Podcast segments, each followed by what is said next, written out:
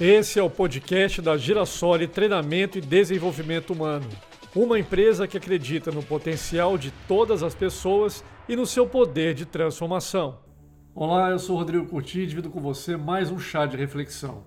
Hoje eu te faço uma pergunta: o que você faz para mudar o mundo? Vamos refletir?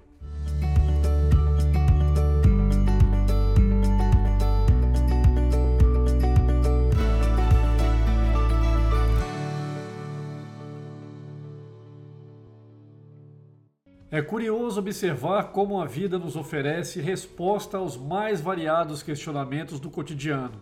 Vejamos. A mais longa caminhada só é possível passo a passo.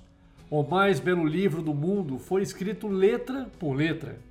Os milênios se sucedem segundo a segundo. As mais violentas cachoeiras se formam de pequenas fontes.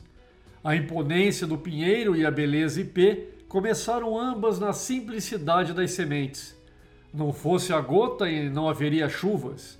O mais singelo ninho se fez de pequenos gravetos e a mais bela construção não se teria efetuado senão a partir do primeiro tijolo. As imensas dunas se compõem de minúsculos grãos de areia. Como já refere o adágio popular, nos menores frascos se guardam as melhores fragrâncias. É quase incrível imaginar que apenas sete notas musicais tenham dado vida à Ave Maria de Bach e à Aleluia de Handel. O brilhantismo de Einstein e a ternura de Teresa de Calcutá tiveram que estagiar no período fetal e nem mesmo Jesus, expressão maior de amor, dispensou a fragilidade do berço.